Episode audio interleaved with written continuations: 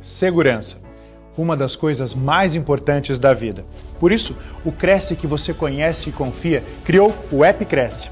Nele, você pode encontrar o um imóvel para o seu lar, negócio ou investimento. Todos cadastrados por corretores de imóveis fiscalizados pelo órgão regulador. E você, corretor, pode acessar cursos, atualizar cadastro, inserir e gerenciar imóveis. Fácil e gratuito. Baixe agora o app Cresce, seu imóvel com segurança na palma da sua mão. Obrigada, Simone. Obrigada, Simone. Obrigada, Gilberto. Todo mundo que está aqui não consigo ver vocês, mas boa noite, prazer. Eu vou falando, qualquer dúvida que vocês tenham ao longo do que eu disser, um termo difícil e tal, só mandar que no final eu respondo. E a gente bate um papo, tá bom? Gente, então vamos lá, como eu estava falando, é, é, o mercado de leilão de imóveis é um mercado muito antigo, é uma coisa que já acontece, que dá muito lucro há muito tempo, mas era um mercado que só era visto pelos investidores, né? Para quem queria fazer dinheiro com esse mercado. Então, assim, tinha uma nata é, que, conseguiria, que conseguia se valer disso. Ao longo do tempo, é, vem vindo uma expansão de informação para, as pessoas. Eu acho que teve um verdadeiro boom nesse assunto na pandemia agora. Por quê? Porque, porque qual é a finalidade de um leilão? A finalidade de um leilão é satisfazer uma dívida. Não é prejudicar ninguém, né? Ninguém tem um imóvel indo a leilão para ser prejudicado. Na verdade, essa pessoa é, ela tem algum tipo de dívida, que pode ser dívida é, de condomínio, que ela não conseguiu pagar, pode ser dívida de imposto, pode ser uma ação que ela sofreu na justiça e ela tem que pagar um terceiro e ela não tem como pagar essa ação, e aí ela tem um bem dela penhorado, que pode ser um bem móvel ou imóvel, pode ser desde quadro, gente, moto, carro, é, utensílios em casa e a casa. Eu, Charlene, sou especialista em leilão de imóveis, então vou falar só sobre a parte imobiliária aqui. Mas leilão existem várias outras coisas que possam satisfazer essa dívida. É, então, é, essa pessoa tem uma dívida com um terceiro e ela não tem como pagar, né? E aí o juiz vai lá e determina, bom, descobri que você tem um imóvel tal no seu nome, esse imóvel ele tem um valor suficiente para pagar essa dívida, vamos penhorá-lo e pagar a dívida. Caso sobre um valor, a gente devolve esse valor para você que está sendo executado. Então, por isso que o leilão é dividido em duas praças, porque a primeira praça é para ser justo, é para esse imóvel ir a leilão, né? É para ele ir na primeira praça pelo valor de mercado, né? Para ser justo, para a gente não prejudicar essa pessoa que está devendo. Porque quando ele vai para a segunda praça, e regra geral ele acaba indo por 50% do valor, esse cara aqui que está sendo, ou esse cara, ou essa mulher, tanto faz, que está sendo executado, nossa, ele já vai tomar um prejuízo grande, porque se o imóvel dele custava 500 mil reais, ele já vai por 250, vai ter que pagar dívida e pode ser que nem sobre nada para ele. Então, ele está sendo prejudicado aqui. Por isso que a gente tem uma primeira praça, uma segunda praça. Que na primeira praça é para ser justo, né? E aí, onde os corretores entram? Entra exatamente aqui, porque no, nos leilões judiciais, em primeira praça, é, o juiz da vara de execução, que é onde ocorre essa penhora e a determinação de qual imóvel vai ser penhorado e os valores, é, acontece nesse momento, na vara de execução. É o juiz, ele vai lá e escolhe um perito avaliador. E esse perito avaliador pode ser você, corretor de imóveis. Né? Você pode fazer um curso, você, pode, você já tem um PES, você pode fazer um curso para se especializar em perito avaliador que nada mais é do que você ir até o local desse imóvel e fazer uma análise de quanto esse imóvel está valendo no mercado hoje. E aí você vai colocar várias coisas em questão, a localização, o estado que ele se encontra internamente externamente, o metro quadrado, enfim, existem várias variáveis que você estuda no curso de perito avaliador para chegar a essa conclusão. Aí você faz um laudo de avaliação e apresenta isso para o juízo, né? Para o juiz da vara de execução. E aí, esse valor é o valor de primeira praça desse imóvel. Então, é um mercado onde vocês podem ganhar dinheiro é, se credenciando aos tribunais de cada estado e ganhando dinheiro fazendo isso. Assim, é, um perito avaliador não vou conseguir dar um valor fechado, aqui a gente tem uma oscilação de estado para estado, mas ele ganha muito bem. É, então, é, Além disso, o advogado também ele pode fazer um treinamento de due diligence. Né? Na verdade, o advogado já pode fazer esse treinamento de due diligence para trabalhar com os imóveis no mercado regular. Mercado regular, eu falo que é quando não é o leilão, não é imóvel de leilão. São os, os imóveis que estão aí, né? De, de lançamento ou de revenda, os imóveis tradicionais que não estão em, em leilão. Quando o corretor, depois de tirar o Cresce, ele consegue fazer um curso de due diligence, que nada mais é que ele tomar é, uma profundidade maior na análise daquele imóvel ali. É ele conseguir saber quais as certidões ele tem que tirar para tornar esse processo de compra e venda mais seguro, é fazer uma análise mais profunda, ou seja, é um trabalho que ele não é obrigado a fazer, mas que ele vai ter todo um diferencial se ele tiver e se ele fizer. O, o, o comprador, o, o promitente comprador ou promitente vendedor já olha para ele de outra forma, nossa, esse cara é bom, né? Esse cara entende do que ele está falando, né? Ele entende dessa parte de cartório, ele tem noções jurídicas, não precisa ser advogado, mas ele tem noções é, que podem trazer mais segurança, ele, ele sabe ler um contrato, ou saber se um contrato está bem amarradinho, ou não, as cláusulas que, de, que devam ter naquele contrato. Ou seja, gente, o corretor ele se destaca quando ele tem essa due diligence para entregar é, a mais. Isso no mercado tradicional. No mercado de leilões, quando o corretor tem, quando o corretor sabe fazer uma due diligence, como é que ele pode ganhar dinheiro aqui? Ele pode ganhar dinheiro aqui fazendo análise desses imóveis para as pessoas. Por quê? Porque é, são diversas as pessoas que entram nesse mercado de, de leilões. Tem pessoas que entram ali porque querem sair do aluguel e aí elas encontram uma boa oportunidade para ter uma casa própria, afinal são imóveis com descontos, então são mais baratos, né? E aí torna mais próximo do sonho delas ter uma casa própria, ou são pessoas que já têm uma casa própria, mas querem ir para uma casa melhor, mais espaçosa. Hoje em dia muita gente no home office, a casa acaba ficando pequena, todo mundo trabalhando ali junto, criança, no, no, na, no, no homeschool, enfim. É, e aí ela tem uma oportunidade de ir para um imóvel maior. Ou são os investidores, são pessoas que querem trabalhar nesse mercado, é, comprando ou para alugar, né, para fazer renda passiva, para tornar é, esses imóveis fontes de renda passiva mensalmente, ou para alavancar, que eu chamo, que é quando você compra um imóvel com preço depreciado, ele tem um deságio bom, e aí você dá uma maquiada, um house flipping, né, que é um termo que a gente fala, que é quando você faz uma reforminha ali para deixar, deixar ele mais apresentável. Você valoriza o imóvel fazendo essa reforma e você vende ele por um preço maior, equiparado ao preço de mercado. E aí eles ganham esse valor aqui da diferença. Então, você tem vários clientes, né? Sendo que nem todos entendem do assunto nem todos querem estudar o assunto. Eu, Charlene, dou um treinamento, inclusive, final do mês, agora de setembro, eu estou abrindo outra turma para ensinar pessoas como traba trabalharem nesse mercado, ou como arrematadores, ou como pessoas que vão vender o serviço. Mas nem todo mundo tem tempo, ou tem saco, ou tem disposição para fazer um treinamento comigo e aprender como é que funciona. Então, a pessoa, ela quer trocar de casa, ela quer sair do aluguel, ela tem o dinheiro, ela quer investir, mas ela não sabe como. E aí é onde o corretor entra outra vez. Né? O corretor pode prestar esse serviço para essas pessoas interessadas, mas que não tem tempo. Como? Aprendendo como é que funciona toda a operação de leilão. E aí, como é que você pode fazer dinheiro nesse mercado? Se você souber fazer a busca dos imóveis dentro do perfil dessa, desse, desse aí, aí eu chamo de investidor, tá? Que quem entra no mercado de, de de leilões, eu chamo essa pessoa que quer arrematar como investidor. Você pode cobrar para fazer a busca para o investidor, né? O cara ele vai te dar um parâmetro, vai falar, é, João, eu tenho 300 mil reais, eu tenho 200 mil reais, enfim, o valor que for.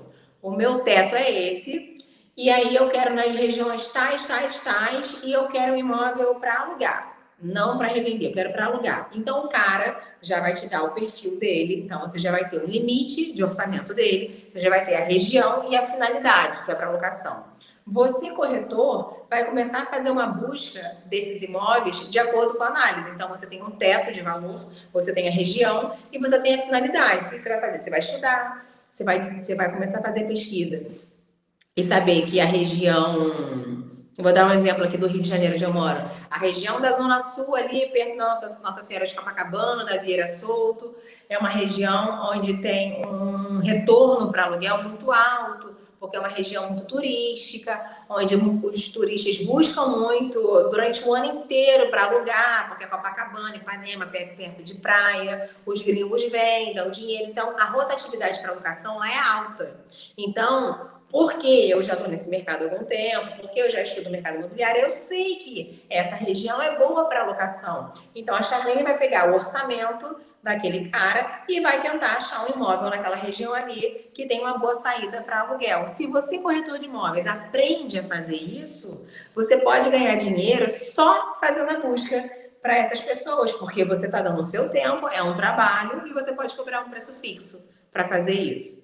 Além disso, se você souber ler um edital de leilão, e aí o edital de leilão é o documento mais importante que você tem ali no no, no, no leilão. É onde diz é, qual imóvel está indo a leilão, as características desse imóvel, por que, que ele está indo a leilão, qual é o valor da dívida.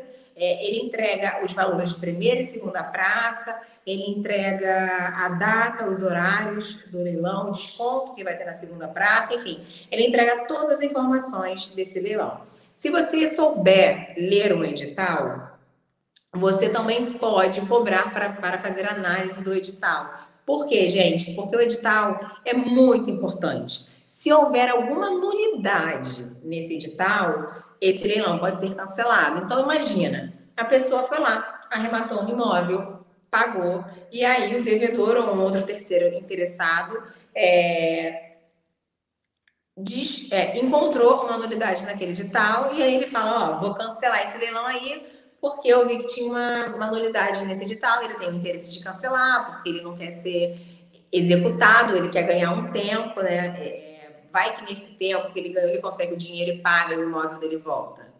Então, assim, se você souber analisar o edital para essa pessoa, você vai evitar dor de cabeça para ela, né? Dela ter um imóvel, dela arrematar um imóvel, aí o leilão foi cancelado, ela vai ter o dinheiro de volta? Vai até ter, mas até ela ter esse dinheiro de volta, ela ficou com o dinheiro preso um tempo, gerou uma expectativa nela de se mudar, para aquele imóvel, e aí fica uma frustração, ela já contratou um marceneiro, uma mudança, se quiçá ela já não fez a mudança para aquele imóvel. Então, assim, é muito importante você saber analisar um edital de leilão. Além disso, você também pode é, aprender a fazer a busca das certidões para SafeNet, que eu chamo, né? Que é para segurança do processo. Então, se você souber quais certidões você tem que tirar desse imóvel, quais certidões você tem que tirar desse executado, se esse executado é casado ou não, se você teria é, que tirar certidões do, da esposa, do companheiro, enfim, ou não. Se você souber também fazer toda essa análise processual, e aí junto, análise de edital, junto com as certidões. Se você souber fazer esse pacote aqui de análise documental, é um outro tipo de renda que você pode ter, porque às vezes a pessoa, gente, ela tem dinheiro, ela já sabe o móvel que ela quer, tem pessoas que gostam de ficar lá é, surfando na internet, fim de semana, tem a fazer, ficar lá buscando em site de, de leiloeiro, aí encontra imóvel tal, imóvel tal, e já separa cinco imóveis assim que ela gostou,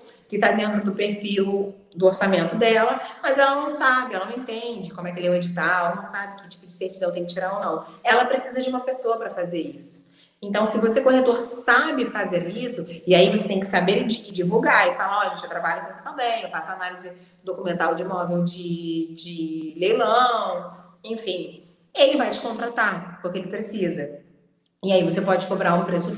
Regra geral, você pode cobrar um preço fixo para isso. Tem gente que faz parceria, que fala assim: tudo bem, eu faço essa parte do documental para você, é, você entra com capital e quando a gente é, revender esse imóvel lá na frente, tantos por cento, você me paga, se a pessoa não tiver o dinheiro agora para te pagar. É, cada um cobra do jeito que achar melhor, que, que achar mais mais realista, né? mais, mais prudente, de acordo com o cliente que está lidando ali. Então, olha só, olha as oportunidades que eu dei para vocês aqui. Vocês podem fazer, é, vocês podem trabalhar, ter renda como sendo perito avaliador e se credenciar em todos os, os, tribunais né, pertinentes, de acordo com a região onde você mora. Você pode fazer busca, cobrar para fazer busca de imóveis. Você pode cobrar para fazer análise documental daquele imóvel, para passar uma segurança, para dar um ok né, para esse cliente, que ele pode seguir adiante com aquela arrematação, porque aquele imóvel é seguro. E além disso tudo, é, nos leilões extrajudiciais, quando Vamos parar aqui, deixa eu explicar para vocês então como é que funciona o extrajudicial, que é diferente. No judicial, é, é, ele ocorre porque a pessoa tem uma dívida com o terceiro, não tem como pagar, e aí o imóvel dela vai ser penhorado para ela pagar aquela dívida, certo? Já no leilão extrajudicial, por que, que ele acontece? Porque essa pessoa também tem dívida com o terceiro, mas o terceiro é o banco tá bom? E aí eu estou falando dos leilões extrajudiciais provenientes de contrato com o banco. E aí a pessoa foi lá, fez um crédito com a Caixa, com Santander, com o Banco do Brasil, com o Bradesco, com o BTG, com o Itaú, com o que for, é, e não conseguiu honrar as parcelas por qualquer motivo. Depois da terceira parcela em atraso, o banco vai lá e avisa com uma notificação extrajudicial, né? Geralmente é uma notificação passada pelo cartório, né? O cartório que envia. E aí é, ele avisa para o executado para o devedor fiduciário, né, que a gente chama assim, quem está devendo o banco, e avisa: olha, se tem três parcelas em atraso, eu estou te avisando e estou te dando um prazo de 15 dias para você acertar, para você purgar a mora, que a gente fala, para você acertar esse pagamento comigo. Se em 15 dias a pessoa não pagar, o banco vai lá e a gente fala informalmente, retoma, mas o termo técnico correto é ele vai lá e consolida a propriedade no RGI competente daquele imóvel. Ele chega para o oficial daquele cartório e fala: olha, fiz tudo que a lei manda, esperei o prazo estipulado no, no, no contrato, que pode ser variável, mas geralmente é de três meses. Esperei, ou seja, então ele vai lá e avisa: esperei o atraso de três meses, enviei notificação, esperei os 15 dias para me pagar, ele não me pagou, vim aqui consolidar essa propriedade em meu nome. E o que, que significa isso? Significa agora o banco, além de credor fiduciário, além de ter a propriedade, porque ele já tinha a propriedade, ele vai ter a posse direta agora. E aí ele pode retomar esse imóvel para ele e levar a leilão esse imóvel.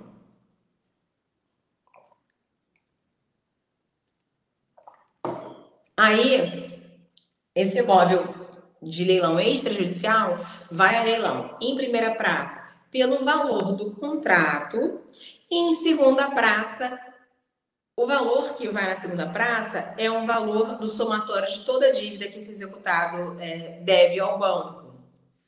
Aqui, gente, é, a segunda praça do leilão extrajudicial, ela tem valores totalmente oscilantes, porque se é a soma dos gastos e é uma dívida muito antiga, pode ser até que a segunda praça seja mais cara do que a primeira, se a pessoa estiver devendo há muito tempo um valor muito expressivo com juros muito altos. Mas, geralmente, é um valor mais baixo. É, é a soma do que o devedor deve, né, do que quem pegou o empréstimo deve, mais os gastos com a operação do leilão, que seria é, custo de cartório, leiloeiro, que é 5%, os impostos e tal. Seria o valor segunda praça. Caso esse imóvel não saia no leilão extrajudicial, nem na primeira praça e nem na segunda praça, esse imóvel automaticamente vai para o banco. Não saiu, ninguém arrematou. Aí o que, que acontece aqui? O banco fica com o imóvel todo para ele, definitivamente, e essa pessoa que estava devendo o banco, executado, ela recebe, eu brinco que ela recebe uma carta de alforria. Na verdade, ela recebe um, uma quitação, uma carta de quitação do banco. O banco fala para ela assim: olha, tudo bem, zerou, você não me deve mais nada, estou quitando a sua dívida comigo, vai embora. Agora, em compensação, o imóvel é todo meu. Não interessa se você já pagou 37 parcelas. Esse imóvel é meu, eu estou te dando a quitação, mas esse imóvel é meu. Na hora que eu vender esse imóvel lá na frente, por 20, 30, 30 milhões ou 300 mil reais, esse dinheiro é meu, entendeu? E aí, como esse banco vai vender esse imóvel? ele tem algumas opções. Ou ele faz licitação aberta, ou ele faz licitação fechada, ou ele faz venda direta. Ele pode vender da forma que ele quiser, pelo preço que ele quiser, porque é como se o imóvel fosse nosso, o imóvel é do banco. Então, ele é o proprietário, ele que resolve como ele vai fazer essa venda. A maioria das vezes, ele faz a venda direta, e aí pode ser um lance condicionado ou não, é, onde ele coloca um valor que ele pretende ter com aquele imóvel ali. E é por isso que você vê grandes feirões, né? A gente vê muito isso na Caixa Econômica, grandes feirões da Caixa Econômica, com imóveis de até não sei quantos por cento de desconto, 70%, 60% de desconto. Por que, que isso acontece? Porque vai acumulando uma quantidade de imóveis ali naquele, é, para o banco que o banco não quer ter imóvel, gente. O banco não quer ter imóvel, porque quanto mais imóvel o banco tiver, mais condomínio tem que pagar, mais conta de luz, mais IPTU, manutenção, ficar prestando atenção se ninguém vai invadir. Porque se uma pessoa invade e fica morando lá sem oposição, ainda pode usucapir esse imóvel lá na frente. Ou seja, o banco vai perder duas vezes. Do primeiro que não pagou e do segundo que entrou e tomou esse imóvel por uma. É por um descaso do banco, porque o banco não está conseguindo dar conta de, de administrar tantos imóveis assim. E é por isso que ocorrem os feirões. Então, esses imóveis de venda direta, eles é, têm corretores credenciados para realizar essa venda. Então, o que, que acontece? É, cada estado existe uma possibilidade dos, dos dos corretores, então se você é corretor de Minas, São Paulo, Bahia, não interessa. Você vai naquela caixa e pede para se credenciar. Antes tinha um contrato do COFES Cresce para fazer esse credenciamento junto com a caixa, mas se eu não me engano agora uma empresa chamada Seven que está fazendo essa, essa ponte, tá? Esse credenciamento. E aí, o que, que acontece? Você, corretor, pode se credenciar ao banco para ser um corretor contratado pelo banco para fazer a venda desses imóveis que estão em estoque lá, é, uma, verdadeira, uma, uma, verdadeira cascata de imóveis em, em estoque do banco que o banco quer se desfazer daquilo ali. Qual é a vantagem? A vantagem é que quem vai pagar o corretor 5%, isso é, é, tabelado, quem vai pagar a porcentagem de corretagem de 5% é o banco, é a caixa é o Santander, enfim, não é a pessoa. Então, as chances de você não receber são praticamente nulas.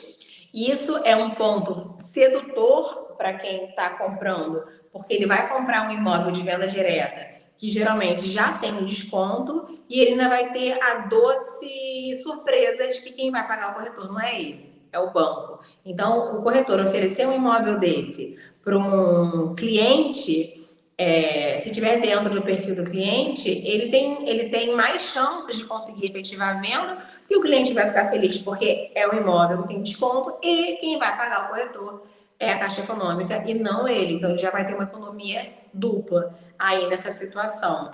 É, quando você entra no site da Caixa, você consegue ver lá os corretores cadastrados né? E aí você consegue, por exemplo, eu quero fazer uma busca, eu entro no site da, da Caixa, vou lá na barra da busca e escrevo imóveis de venda direta. Aí vai abrir para mim uma lista dos imóveis de venda direta e embaixo de cada imóvel, geralmente tem o nome do corretor com contato dele de, de WhatsApp. Aquele corretor é um corretor credenciado à Caixa. Então eu clico, entro em contato com ele e falo: Oi, tudo bem? Estou querendo saber mais informações sobre esse imóvel, se o senhor tem foto, se a senhora tem foto, se existe a possibilidade de eu fazer uma visita até lá. Então o corretor fica responsável por aquele imóvel ali como se fosse uma corretagem de uma, de uma imobiliária por fora. Entendeu? Então as pessoas, ao terem acesso aos imóveis de venda direta, elas conseguem ter acesso direto ao corretor. E também tem os corretores que são vinculados aos tribunais. Quando você vai lá na barra do Google e coloca, vou dar o um exemplo do Rio, TJRJ. Por quê? TJ é Tribunal de Justiça, RJ Rio de Janeiro. Então, quando você coloca TJRJ, espaço leiloeiros ou espaço corretores, vai abrir direto um link do, do tribunal. Você li, logo na, nas páginas, na primeira página, quando abre, a, O primeiro endereço ali abaixo já é o que você tem que clicar. Clica. Eu até mostrei isso no stories do meu Instagram ontem. É, clica, você entra direto numa página onde tem uma grade com todos os corretores cadastrados ao Tribunal do Rio, justamente com a numeração do CRES dele e com o telefone de contato e o e-mail. Então, assim, é muito legal, porque o acesso das pessoas a vocês é muito mais fácil, mais rápido, né? Porque esses corretores são os corretores que podem fazer a, a, a avaliação é, como se fosse um perito avaliador. E logo abaixo tem a lista dos leiloeiros. Mesma coisa, gente. São os leiloeiros cadastrados na junta comercial, porque o leiloeiro, para ele se tornar, se tornar leiloeiro, ele tem que ser cadastrado na junta comercial do estado onde ele escolheu. Então, até no Rio é, é a Juscerge. Para ele estar tá aqui no Tribunal do Rio de Janeiro licenciado, ele foi lá na Juscerge, se cadastrou, tem uma licença como você tem um Cresce. O corretor tem uma numeração na Juscerge. Aí, quando você entra na lista dos leiloeiros, tem o nome dele, tem o número de cadastro dele, tem o site dele, tem o e-mail dele e o telefone de contato do WhatsApp dele. E aí, o que, que é legal para você, corretor, até, se você quiser trabalhar com isso, é entrar no site desses corretores e ver os imóveis que eles estão trabalhando, porque vai que você tem um cliente que quer comprar um imóvel, um apartamento de três quartos na região, sei lá, é, em Campinas, em São Paulo, dentro do orçamento de 500 mil reais, e você encontra no site do leiloeiro um imóvel dentro desse perfil. E o mais bacana ainda, um imóvel que está com, com com desconto. Então, às vezes, você consegue encontrar um imóvel dentro do orçamento do seu cliente de 500 mil, mas o imóvel é até melhor, porque se ele está com desconto lá e está por 500 mil, é porque deve ser um imóvel que vale 700, 800, 900 mil reais, mas ele está lá com desconto.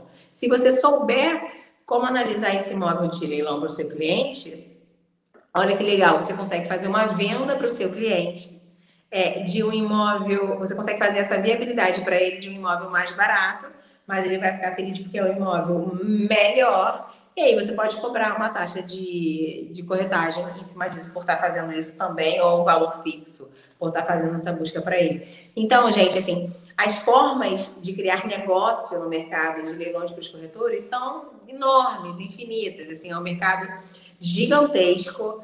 É diariamente entram imóveis novos nesse. Eu, eu recebi uma pergunta hoje de uma pessoa assim: ah, doutora, mas você não acha que está muito.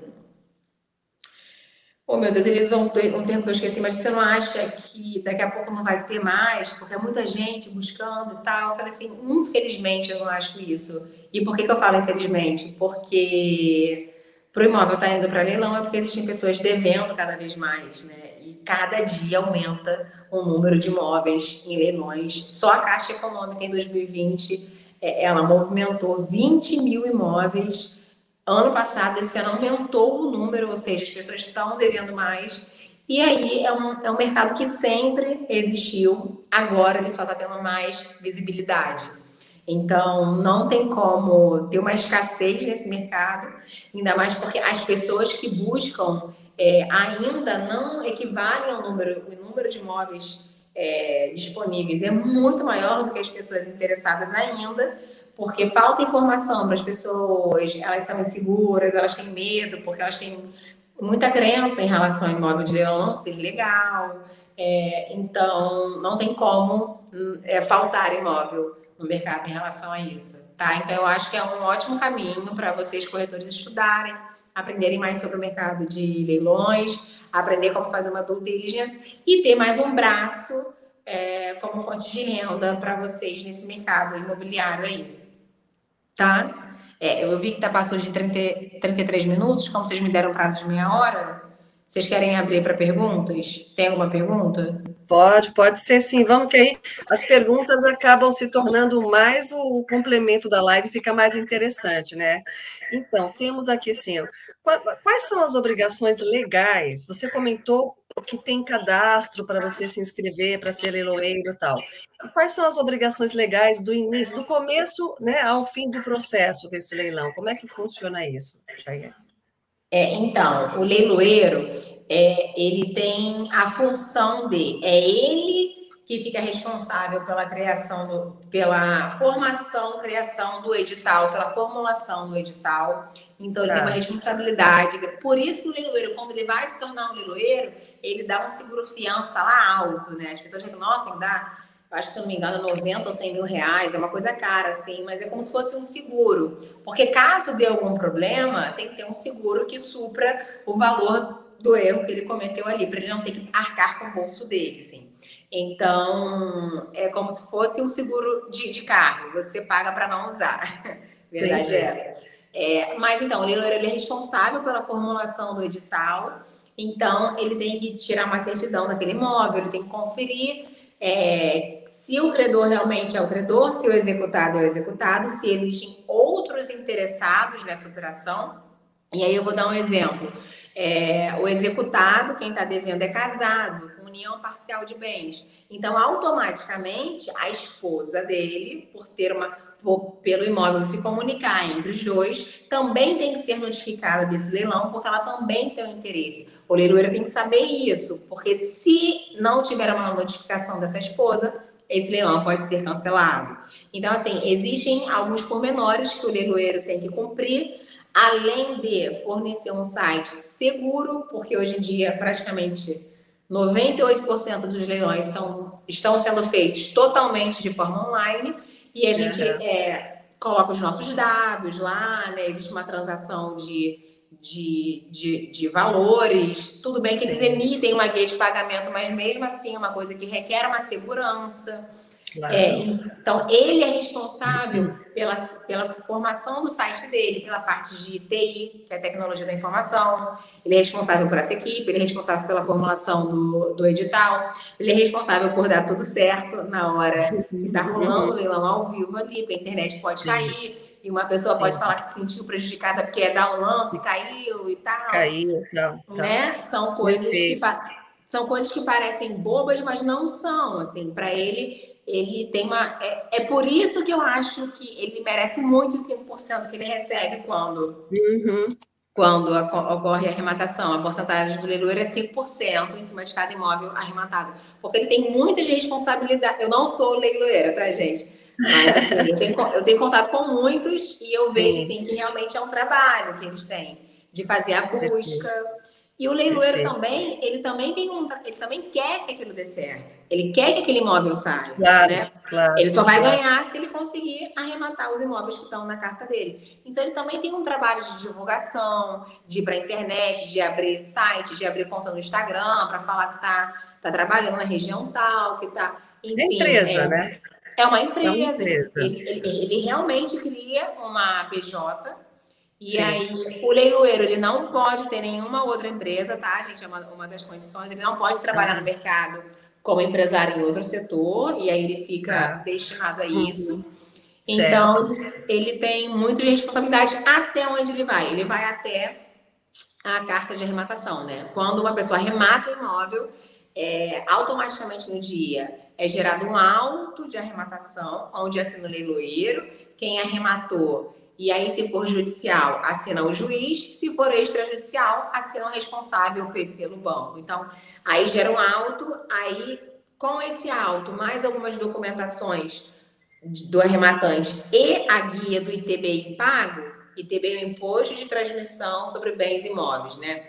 Que aqui no Rio é 3%, mas cada, cada município tem uma, uma variação. Você tem que juntar todos os documentos, aí você manda para a RGI, volta, depois gera carta de arrematação. Aí sim, a carta de arrematação é um documento final. É, ela, serve, é, ela serve como se fosse uma estrutura definitiva. Ela, ela é equiparada à estrutura definitiva. Você pega essa carta, leva até o RGI, transfere a propriedade para o seu nome e fim, o imóvel é seu. Perfeito.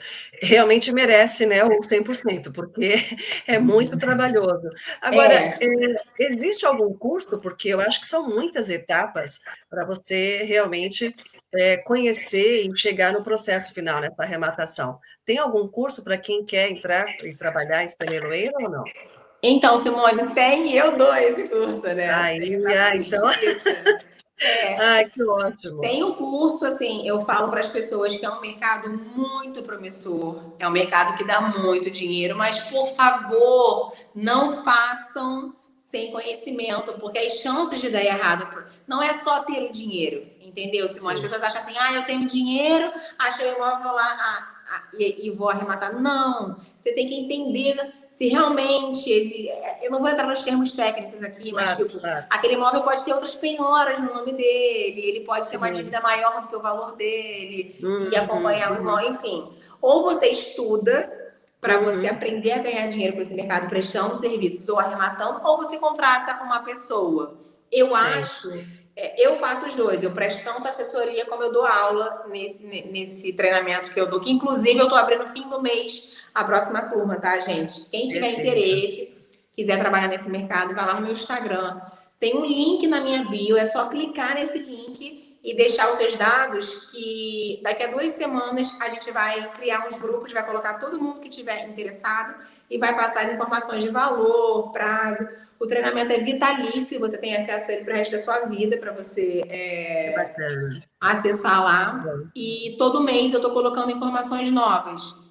Porque Perfeito. o mundo jurídico, e o corretor tem que saber isso, o mundo jurídico é um mundo que não é estático, né? Todo mês, toda semana, a gente tem uma notícia nova. É verdade, é. E o tribunal entendeu um entendimento novo, o STJ é. resolveu uma jurisprudência nova.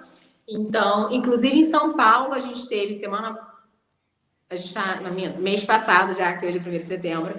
Mês passado, a gente teve um entendimento pioneiro em São Paulo, dizendo que é, as pessoas que arrematarem um imóvel em leilão, mesmo que existam dívidas de IPTU, se o valor da arrematação, digamos assim, esse imóvel foi arrematado para pagar uma dívida de condomínio que ela devia, tá? Não IPTU, mas além do condomínio, como essa pessoa estava toda endividada, não pagava nem o condomínio e nem o IPTU.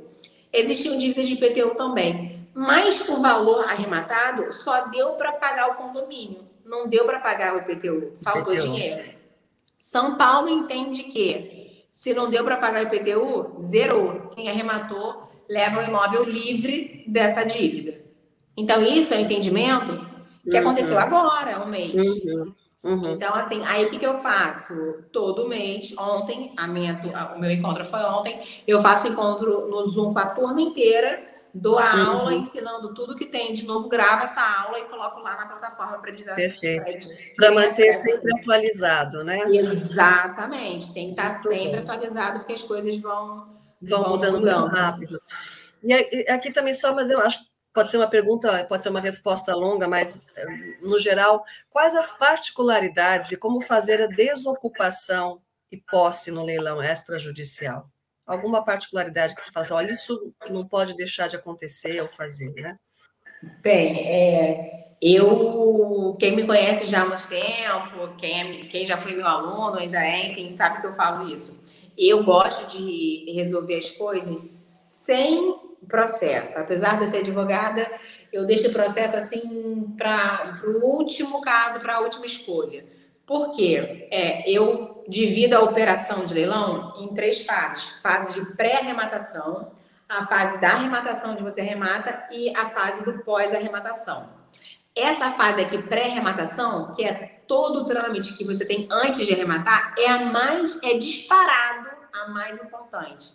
E é nessa fase aqui que eu falo que você jamais vai me arrematar um imóvel sem ir até o local conhecer é, é, esse apartamento, essa casa, esse terreno, que for que você esteja arrematando. Ah, Charlene, mas no edital eu vi foto, eu estou cansada de conhecer aquela região, não interessa, vai até lá.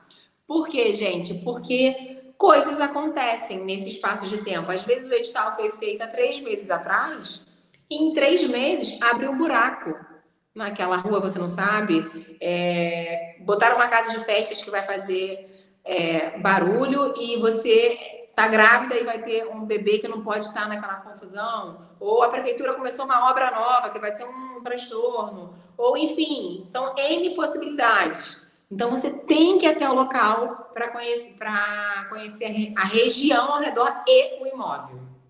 E aí o que, que eu faço? A pessoa que está ocupando, eu, eu peço para o interessado ir até lá. Primeiro, eu peço para o interessado se informar com o leiloeiro. E todo leiloeiro bom é acessível. Todo site de leilão, todo Instagram, eles deixam um telefone de, de contato, eles atendem. A maioria dos, dos leiloeiros, você liga, eles atendem, conversam com você, são bem acessíveis, isso é muito legal. E aí você explica: olha, eu vi que esse imóvel está ocupado, está lá no edital dizendo que está ocupado. Você sabe me dizer quem é está ocupando? Se é a pessoa que está devendo, ou se é o inquilino, ou se é o irmão, se é o filho, para saber é, a pessoa que está lá dentro. Aí depois, se souber a pessoa que está lá dentro, eu te aconselho a tentar entrar em contato com essa pessoa que está lá dentro, para você sentir se ela, em primeiro lugar, sabe que aquele imóvel está indo a leilão. Em segundo lugar, se ela quer sair dali, se ela está tranquila com isso. Porque tem pessoas que falam, é, eu tô sabendo, pô, vou ter que sair, tô vendo apartamento, já tá. E tem pessoas que falam assim, não, não vou sair, não, faça o que você quiser aí. Então, dependendo da reação da pessoa, você já sabe se vai te dar trabalho ou não para sair. Entendi. Uhum. Então, o que, que eu ensino? Eu ensino umas técnicas que a gente faz e tem muito retorno bacana, que é de você tentar negociar com a pessoa que está lá dentro, é você ser mais honesta possível com essa pessoa. Quanto mais humana, quanto mais disponível, quanto mais é, sincero você for, é, mais na, é, menos na defensiva a pessoa que está do lado de lá vai, vai ficar. Se você já chegar cheio de atitude, a pessoa vai levantar uma parede. Mas se você chegar mão, se falar cara, olha eu sinto muito o que está acontecendo com você, eu entendo, mas assim, enfim, eu estou com interesse de arrematar, mas por que eu entendo que você está numa situação difícil? Eu queria entender a sua história, se você tem para onde ir, como é que está a sua situação financeira, você está desempregado, você está empregado? Porque conforme for, eu posso te dar uma força, né? Eu posso pagar a tua mudança, eu posso pagar um mês de um aluguel seu um lugar até você conseguir se, se reagendar, eu posso ver se eu consigo. Enfim, quando você mostra humanidade para a pessoa, a pessoa baixa a guarda. E aí pode Sim. ser que você, em alguns casos, a gente consegue fazer uhum. uma negociação com essa pessoa, e aí você faz um papelzinho escrito, ela concordando que aceita você pagar um mês de aluguel para ela, pagar a mudança, ela assina dizendo que vai sair. Entendeu? Sim, assim, tipo. Sim, já, claro. E aí você fez, e aí você fez um acordo com ela, e aí você Lógico é, ganhou a pessoa ali conversa. Nessa conciliação, né? Exatamente, é você tentar conciliar. E é, não é só em leilão, não, gente. Na vida, qualquer na vida. trabalho que você tiver com outra pessoa, é, cara, é. seja humano. Te, para com essa coisa de peitar, porque isso é ego que a gente tem, né? A gente tem muito ego. Uhum. Assim, cara, seja humano, tenta entender o outro lado, Claro, e, claro. E, e, tenta entender que para duas pessoas entrarem no acordo, cada uma tem que ceder um pouco. Então, você Sim. espera, você dá dois meses para essa pessoa sair, ajuda ela a pagar um, um, aluguel, e eu te garanto que mesmo você pagando um aluguel para ela, e a mudança vai sair mais barato do que ir brigar com ela lá na frente. Lógico. Entendeu? Então, assim, é isso Excelente que é, é essa dica que eu dou. Excelente dica. E como funciona? Você comentou até sobre a é, internet, leilões. Como é que funciona e quais os cuidados tomar nos leilões eletrônicos e online? Quais são os cuidados que a gente tem que tomar? Então, o principal é você saber se aquele leiloeiro ele realmente é um leiloeiro cadastrado, né? Porque a gente sabe que existem sites de leilões que são frios, né? É, e aí você vai colocar ali os seus dados, você pode botar dados de pagamento, seu nome, endereço, assim, é muita você pode até arrematar o imóvel, receber uma guia, pagar e o site leiloeiro ser um laranja. Essa conta vai para uma conta laranja e depois a pessoa some, o site sumiu e você não tem como reaver. Então, por isso que eu falo, entrou num site que te interessou, busca o nome do leiloeiro, busca é, a numeração dele e joga na junta comercial para ver se ele é cadastrado. Vai aparecer lá. Quando aparecer lá, outra coisa, porque as pessoas não, podem fazer até um site com o nome de um leiloeiro real, mas não ser o site dele. Entendeu? Então você vai. É, pega, vou dar um exemplo aqui, tá? João das Couves, com a numeração 222 Existe o João da, da, das Flores de? Existe. Então você vai falar, pô, João das Flores existe, mas calma aí. Pega o nome dele, joga na junta comercial. Existe, existe. Tem o número de cadastro? Tem. É, tá na validade a numeração dele? Tá, porque a junta comercial dá até, até quando ele pode ele pode estar tá ativo. Tá na validade? Tá. Tem, vai ter o, o telefone, entra em contato com ele e fala: João, eu entrei no site aqui, tal, tal, tal. Esse site é seu? Ele vai falar: é. Pronto, então você já tomou todas as devidas precauções de conferir que o João realmente é João, que aquele site é dele. E, e aí, junta comercial, o site da junta comercial, que é um site quente, o site do Tribunal de Justiça, que é um site super quente, não tem como ser, ser frio, é cheio de, de firewall lá, é muito difícil ter alguém que invada, te dá uma garantia de que aquela pessoa realmente é uma pessoa que existe e que está licenciada para aquilo. Aí, quando você confirma que essa pessoa existe, é uma, é uma das formas de você estar tá se protegendo de não estar tá entrando em uma furada e transferindo dinheiro para uma pessoa que não existe. E falando sobre essas coisas de furado ou não, mas assim, é possível também, Chayane, desistir do leilão depois de arrematar o imóvel ou não? É possível. Então, a, a, o, até. Vamos lá, até você assinar o, o auto de arrematação, que é esse documento que eu te falei que três pessoas assinam, aqui, o arrematante, o leiloeiro e o juiz ou o banco, até você assinar isso, você tem o direito de, de não querer mais. Indiferente ao motivo. Depois que você assinou isso, você só pode desistir se houver uma nulidade nesse leilão é, que era oculta, entendeu? E assim, uma e aí tem uma, diversas formas de, de nulidades, assim. Então, é, houve um erro por parte deles, não de quem arrematou. Então, o executado entrou com recurso contra o banco, vou dar um exemplo, quem está sendo executado, quem está perdendo imóvel, entrou com recurso contra o banco, alegando que ele não devia, que ele pagou, aqueles meses que o banco está dizendo que ele não pagou, ele pagou e ele comprova que ele pagou. Aí esse leilão fica suspenso, pode ser cancelado. E essa pessoa que arrematou aqui era um terceiro de boa fé, como é que ela ia saber se a pessoa pagou ou não pagou, se o banco estava mentindo ou não? Então, assim, mesmo depois dela ter, de, dela ter assinado o auto de arrematação, esse leilão foi cancelado por um motivo alheio a ela, que ela não tinha como controlar e saber. Aí sim, ela pode ter todos os, os valores é, devidos de volta, inclusive a comissão do leiloeiro aqui. Perfeito. Tem aqui algumas perguntas também pelo YouTube. A Tânia, a Tânia está participando conosco também, aqui a Tânia Sanches, e ela pergunta para você o seguinte: Charlene, é difícil tirar um inquilino num imóvel de leilão? As pessoas têm muito medo de se deparar com processos longos e caros para tirar um morador de um imóvel que foi leiloado. Isso procede? Acho que cai um pouquinho até naquela conciliação que você falou, né? É. Tânia, então, é, eu acho que quando você parte para briga fica mais difícil, sim.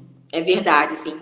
A gente sabe que o imóvel mexe muito com o emocional da pessoa, ainda mais se for a única casa que ela tem, a casa própria, a casa da família dela, e aí ela passa por uma vergonha de estar perdendo aquele imóvel. Mas eu queria deixar bem claro aqui que eu ouvi outro dia, assim, aí como é que você pode trabalhar com isso? Uma pessoa se dando bem em cima da tristeza do outro. É muita covardia você tirar é, o imóvel de uma pessoa que está indo a leilão. Eu falei, não, não, você está olhando de uma forma errada, gente. O leilão, ele é uma forma de justiça. O leilão, ele é uma viabilidade, ele é uma operação de justiça. Se essa pessoa não devesse, ela não estava perdendo imóvel dela. Entendeu? Então, assim, desculpa o termo, é um, é um caloteiro que está perdendo imóvel, né? É assim, a pessoa que está sendo prejudicada é o credor. Então, assim, digamos que é, a Tânia tem uma empresa que prestou um serviço um, de 150 mil reais para o cliente.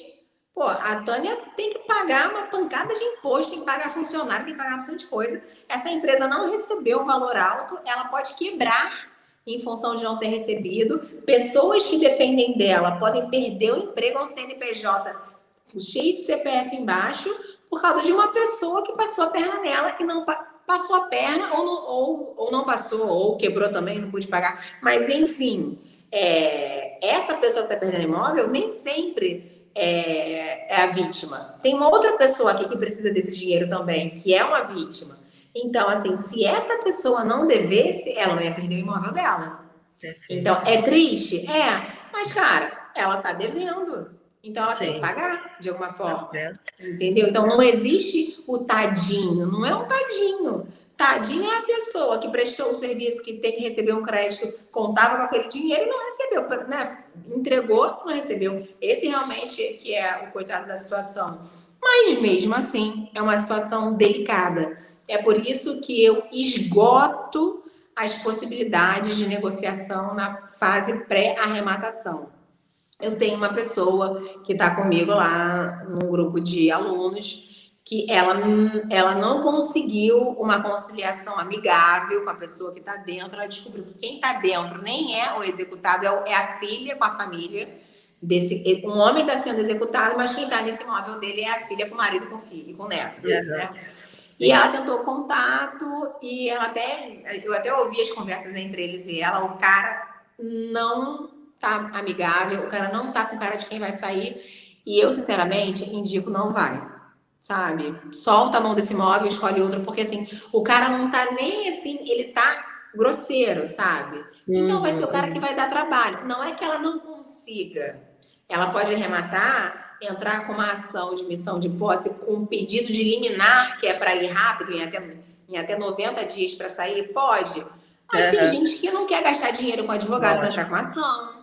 Tem Lógico. gente que não quer esperar 90 dias, e 90 dias às vezes pode virar um pouco mais, um pouco menos, é. dependendo dessa situação que a gente está vivendo de pandemia agora. Tem gente que paga para ver, mas tem gente que não quer. Então, assim, você tem que colocar na balança se você está predisposto a ter mais esse gasto com o advogado para entrar com uma ação e esperar, ou uhum. se você quer ir para outro imóvel e tentar um imóvel que não esteja com esse, com esse clima de briga. Paraço todo, né? Se o cara tivesse recebido ela bem, então ele tipo, não, não, vamos tentar Nossa. negociar aqui, tudo bem, mas ele foi totalmente grosseiro, eu ouvi as conversas. Uhum. Aí eu falo, cara, não, esse vai, é. vai, dar, vai dar trabalho.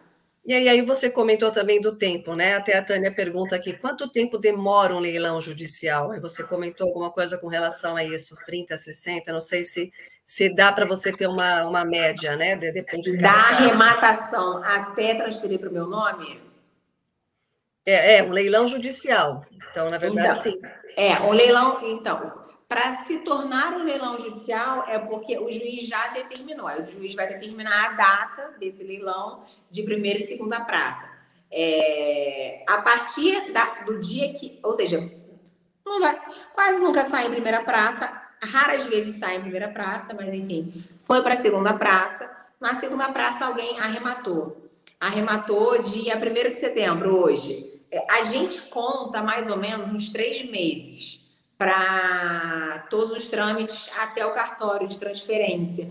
Eu dou esse intervalo de três meses para a pessoa ficar feliz quando é, quando é mais rápido, quando é antes. Porque tem chances de ser mais rápido do que isso. Mas, assim, eu falo três meses para a documentação ir e vir e tal. A gente está num processo de pandemia onde as pessoas estão trabalhando com horários reduzidos, demora um pouco mais mas a gente consegue um pouco mais rápido do que isso, sim, tá? Tá.